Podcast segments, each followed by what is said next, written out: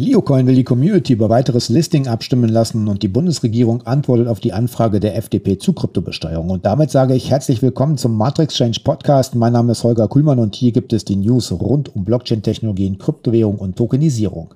Für alle, die ihr Kapitalanlagenportfolio noch etwas diversifizieren möchten, kann ich einen Blick auf www.matrixchange.eu unter dem Reiter Invest empfehlen. Das Matrix Change Baskets M18 Portfolio bietet einen guten Mix verschiedener Assetklassen an, so sind sowohl die Chancen als auch die Risiken ausgewogen. Das Entwicklerteam des Leocoin bereitet das Update auf Leocoin 2.0 vor und soll auf ausdrücklichen Kundenwunsch auf internationalen Börsen gelistet werden, sofern die Community dafür stimmt. Viele Kunden äußerten den Wunsch, den Leocoin auch an großen internationalen Börsen zu listen. Aus diesem Grund werden die Leocoin-User angehalten, an einer Abstimmung zum Listing teil. Aktuell bereitet das Entwicklerteam ein Update auf Leocoin 2.0 vor, um den Leocoin fit für die Zukunft zu machen und im Zusammenhang damit erfolgt auch die Vorbereitung auf mögliche Listings an großen internationalen Börsen. Bis Ende 2021 soll der Leo-Coin an großen Börsen verfügbar sein. Bislang kann der Leo-Coin nur über die Handelsplattform Marta Exchange gehandelt werden. Investoren und Kunden des Leo-Coin äußerten immer wieder den Wunsch nach mehr Handelbarkeit und möchten den Leo-Coin künftig auch auf großen internationalen Börsen handeln. So das Entwicklerteam der Global Cyber Security Summit.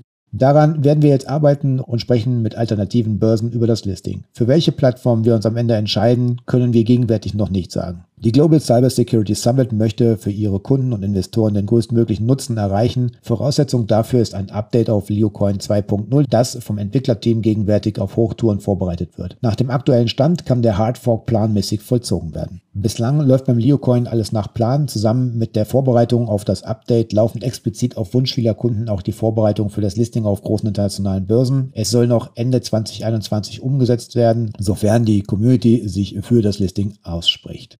Der Leocoin 2.0 kann sein volles Potenzial dann endlich entfalten und neben den geplanten Anwendungen ist dann auch eine höhere Handelbarkeit gewährleistet. Der Leocoin ist ein Hybridcoin, der die Vorteile zahlreicher Coins vereint und sich durch Geschwindigkeit, Sicherheit und Energieeffizienz auszeichnet. Die Community hat noch eine Möglichkeit, bis zum 15.09.21 abzustimmen. Die FDP stellte Anfang August eine Anfrage an die Bundesregierung zum Thema Krypto und deren Besteuerung aufgrund der Vorlage des BMF. Der Blocktrainer, ein Bitcoin-Experte, der auf seinem YouTube-Channel gestern exklusiv und als erstes die Antwort der Bundesregierung in der Person von Sarah Riglewski veröffentlichte, brachte wenig Überraschendes zutage. Stand heute ist die Bundesregierung nicht in der Lage zu sagen, wer in Deutschland mit Kryptowerten handelt und wie viele Steuern die Bundesrepublik jährlich dadurch einnimmt. Das allerdings liegt nicht am Desinteresse der Bundesregierung, sondern eher an der Einkommensart. Gehen wir doch einfach mal auf Fragen und Antworten ein. Die FDP fragt, hat die Bundesregierung Kenntnisse über die Höhe der Steuereinnahmen im Zusammenhang mit virtuellen Währungen und Token? Wie verteilen sich die Steuereinnahmen auf unterschiedliche Steuerquellen? Und da kommt die Antwort der Bundesregierung, die Höhe der Einkünfte aus den Einkunftsarten nach 2 Absatz 1 Einkommenssteuergesetz wird in der Einkommenssteuererklärung in der Regel keinem einzelnen Wirtschaftsgütern zugeordnet. Daher ist ein statistischer Nachweis der Einkünfte im Zusammenhang mit virtuellen Währungen und Token nicht möglich. Anders würde das jetzt hier aussehen, wenn es eine Regulierung am Markt geben würde, wo man die Kryptowerte in eine bestimmte Kategorie mit reinbringen würde. Dann wäre das wieder etwas anders. Ferner ist zu berücksichtigen, dass die tarifliche Einkommenssteuer am zu versteuernden Einkommen ansetzt, das sich wiederum aus dem Gesamtbetrag der Einkünfte herleitet. Folglich könnten auch weitere Erkenntnisse über die Höhe der Einkünfte aus einem einzelnen Wirtschaftsgut vorliegen, die aus diesen Einkommensquellen entstehenden Steuerannahmen nicht unmittelbar angegeben werden. Zweite Frage. Hat die Bundesregierung Kenntnisse über die Anzahl der Miner bzw. Mining Pools in Deutschland? Und die Antwort der Regierung darauf ist der Bundesregierung liegen hierzu über die aus öffentlich zugänglichen Quellen verfügbaren Informationen hinaus keine weiteren Erkenntnisse vor. Drittens hat die Bundesregierung Kenntnisse darüber, wie viele Personen Veräußerungsgewinne aus Kryptowährungen jährlich erklären. A. Wie hoch sind die daraus resultierenden Steuereinnahmen? B. Hat die Bundesregierung Kenntnisse darüber, wie viele Personen in Deutschland Kryptowährungen als Einkommensquelle nutzen? C. Welche Mitwirkungs- und Aufzeichnungspflichten sind dahingehend seitens der Bundesregierung geplant? Kurz und knappe Antwort. Hinsichtlich der Mitwirkungs- und Aufzeichnungspflichten gelten die bestehenden gesetzlichen Vorschriften. Punkt.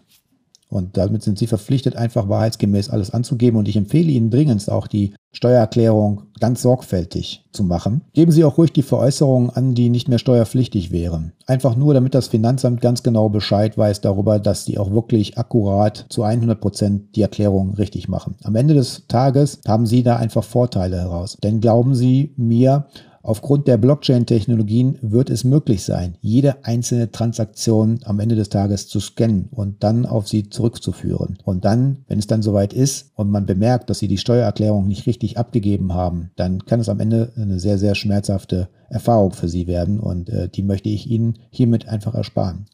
Vierter Punkt, welche Änderungen hinsichtlich der steuerlichen Berücksichtigung ergeben sich aus Sicht der Bundesregierung für Bitcoin, wenn Bitcoin ab dem 7. September 2021 die einzig eigene Währung neben den US-Dollar in El Salvador sein wird? Die Antwort der Bundesregierung, eine Anpassung an die Begrifflichkeit des von der EU-Kommission vorgelegten Entwurfs für eine Verordnung On Market in Crypto Asset, kurz MiCA, wird geprüft. Im Übrigen sind die Erörterungen des Entwurfs des BMF-Schreibens noch nicht ganz abgeschlossen. Das wird sich mit Sicherheit ändern, wenn neben El Salvador auch weitere Länder dann den Bitcoin als offizielles Zahlungsmittel einführen werden. Das wird noch ein bisschen Zeit brauchen, denke ich, aber auch hier wird es dann zukünftig auch nochmal aus meiner Sicht weitere Änderungen geben. Ja, die fünfte Frage der FDP ist seitens der Bundesregierung eine Änderung der Definition der Kryptowerte geplant. Äh, kurz und knappe Antwort, derzeit sind keine weiteren Änderungen geplant. Hat die Bundesregierung Kenntnis über die jährliche Höhe der Kapitalaufnahmen durch Initial Coin Offerings. Und da gibt es auch die Antwort, mangels gesetzlicher Meldepflichten für derartige Investitionen liegen der Bundesregierung keine Erkenntnisse vor, die über öffentlich zugängliche Quellen hinausgehen. Frage 7. Inwiefern ist die Verlängerung der Haltefrist auf zehn Jahre nach Ansicht der Bundesregierung auf dem Bereich Dezentral Finance, also DeFi, wie beispielsweise Liquidity Mining, Yield Farming etc. anzuwenden? Die Verlängerung der Haltefrist im Einkommensteuergesetz gilt für Wirtschaftsgüter im Sinne der Nutzung als Einkommensquelle, zumindest in einem Kalenderjahr, wenn Einkünfte erzielt werden. Beim sogenannten Yield Farming versuchen die Halter virtuelle Währungen durch Investments in dezentrale Finanzmärkte Einkünfte zu erzielen, indem sie beispielsweise für dezentrale Börsen gegen Vergütung Liquidität in Form virtueller Währung bereitstellen. Abhängig von der konkreten Ausgestaltung, etwa eines genutzten Smart Contracts, liegt in diesen Fällen nach Einschätzung der Bundesregierung eine Nutzung der eingesetzten virtuellen Währung zur Einkünfteerzielung nahe. Eine kleine Empfehlung soll jetzt keine Anlageberatung sein, aber wenn Sie jetzt zum Beispiel planen, in äh, virtuellen Währungen zu investieren und diese zu staken beispielsweise oder zum Liquidity Mining Pool freizugeben, dann müssen Sie sich im Klaren darüber sein, dass Sie diese Währung oder diese Anteile, die Sie dazu freigeben, mindestens zehn Jahre Jahre halten müssen, bevor Sie diese veräußern. Fahren Sie da einfach am besten zweigleisig. Kaufen Sie Werte ein, von denen Sie absolut überzeugt sind und auch denken, dass diese in zehn Jahren auch nach wie vor Bestand haben werden und geben diese dann einfach entsprechend entweder in die Liquidity Pools, Staking etc. frei. Und wenn Sie ein bisschen spekulieren wollen und vielleicht kurzfristige Anlagen haben wollen, dann kaufen Sie ganz einfach Kryptowerte heute ein und in einem Jahr und einem Tag können Sie diese veräußern. Sofern diese Gewinne erzielt haben in einem Jahr und einem Tag, sind diese dann steuerfrei. Ob das zukünftig auch noch der Fall sein wird, kann ich Ihnen mit Gewissheit hier jetzt nicht sagen. Das ist zumindest der derzeitige gesetzliche Stand. Es kann sich allerdings auch wiederum ändern. Also will damit sagen, kaufen Sie Kryptowährungen ein, um es freizugeben, zum Beispiel durch Lending, also sprich Verleihen, durch Staking, ähm, was auch immer, dann sind Sie sich, sollen Sie sich im Klaren sein, zehn Jahre Haltepflicht, kaufen Sie einfach nur Werte so ein, legen die in Ihrem Hardware-Wallet nach zwölf Monaten steuerfrei. Da ist diese Spekulationsfrist vor zwölf Monaten. Ja, dann äh, Punkt 8 sind weitere Änderungen hinsichtlich der Besteuerung von Staking geplant. Gilt nach Ansicht der Bundesregierung für Token, die nach Ablauf der grundsätzlichen einjährigen Frist bereits steuerfrei hätten veräußert werden können, infolge der Staking bzw. Lending dennoch die zehnjährige Frist. Antwort darauf, virtuelle Währungen und Token sind im Rahmen des geltenden Steuerrechts zu besteuern. Die ertragssteuerliche Behandlung ist derzeit Gegenstand der Erörterung mit den obersten Finanzbehörden der Länder. Die Erörterungen sind noch nicht abgeschlossen. Ja, das könnte eine Falle sein. Auch hier würde ich auch erstmal abwarten, wie da die Regelung ist. Am besten geben Sie es bei der Steuererklärung auf jeden Fall an, denn das könnte so ein kleiner Stolperstein am Ende des Tages sein. Wenn Sie jetzt nämlich hingehen und die Coins, die Sie vor über einem Jahr gekauft haben, plötzlich ins Staking reingeben, dann doch in die 10 Jahreshaltefrist fallen. Machen Sie einen Steuerreport, geben Sie es Ihrem Steuerberater, der sich damit auskennt und dann sind Sie einfach auf der sicheren Seite. Neuntens sind seitens der Bundesregierung Maßnahmen hinsichtlich sogenannte Off-Chain-Aktionen im finalen Entwurf des BMF-Schreibens geplant. Wenn ja, äh, welche konkrete Weise? Zehntens sind seitens der Bundesregierung Maßnahmen hinsichtlich sogenannter NFT, also Non-Fungible Token, im finalen Entwurf des BMF-Schreibens geplant? Wenn ja, auf welche konkrete Weise? Hier gibt es eine Antwort auf Punkt 9 und 10 zusammen. Der Entwurf des BMF-Schreibens setzt sich im Wesentlichen mit dem Entstehen der Veräußerung virtueller Währung sowie der ertragssteuerlichen Behandlung von Fork, Initial Coin Offering, Staking, Lending und Airdrop auseinander. Um das BMF-Schreiben möglichst zeitnah amtlich veröffentlichen zu können, ist derzeit nicht geplant, weitere Sachverhalte in den vorliegenden Entwurf aufzunehmen. Neue Sachverhalte und Fragestellungen bleiben im Nachgang zu der amtlichen Veröffentlichung des BMF-Schreibens einer Prüfung und Beurteilung durch eine Bund-Länder-Arbeitsgruppe vorbehalten. Ich habe schon versucht, die Antworten nach Möglichkeit etwas zu entschärfen und abzukürzen, aber Amtsdeutsch ist nun mal eben leider äh, ja auch nicht wunderbar zu hören. Aber immerhin lassen wir das Gendern raus.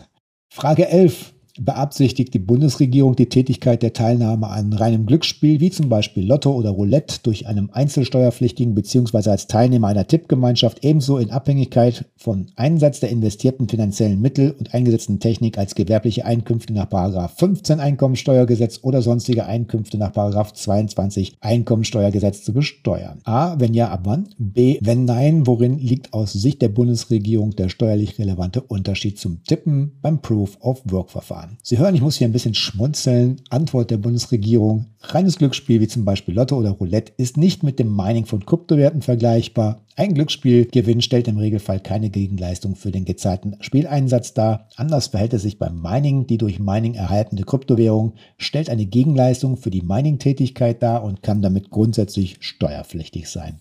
Zwölftens, welche Maßnahmen hinsichtlich der Umsetzung des BMF-Schreibens durch die Finanzverwaltung ist seitens der Bundesregierung geplant? Das Bundesfinanzministerium der Finanzen steht im regelmäßigen Austausch mit den obersten Finanzbehörden der Länder, um bei der Umsetzung antizipierte oder auftauchende Probleme einer praxisgerechten Lösung zuzuführen. In Punkt 13 wollte die FDP wissen, ob die Finanzverwaltung derzeit über eine EDV-Anwendung verfügt, mit deren Hilfe sie die Angaben, Berechnung und die Auswertung der diversen Berechnungstool, welche von den Steuerpflichtigen eingereicht werden, überprüft werden können.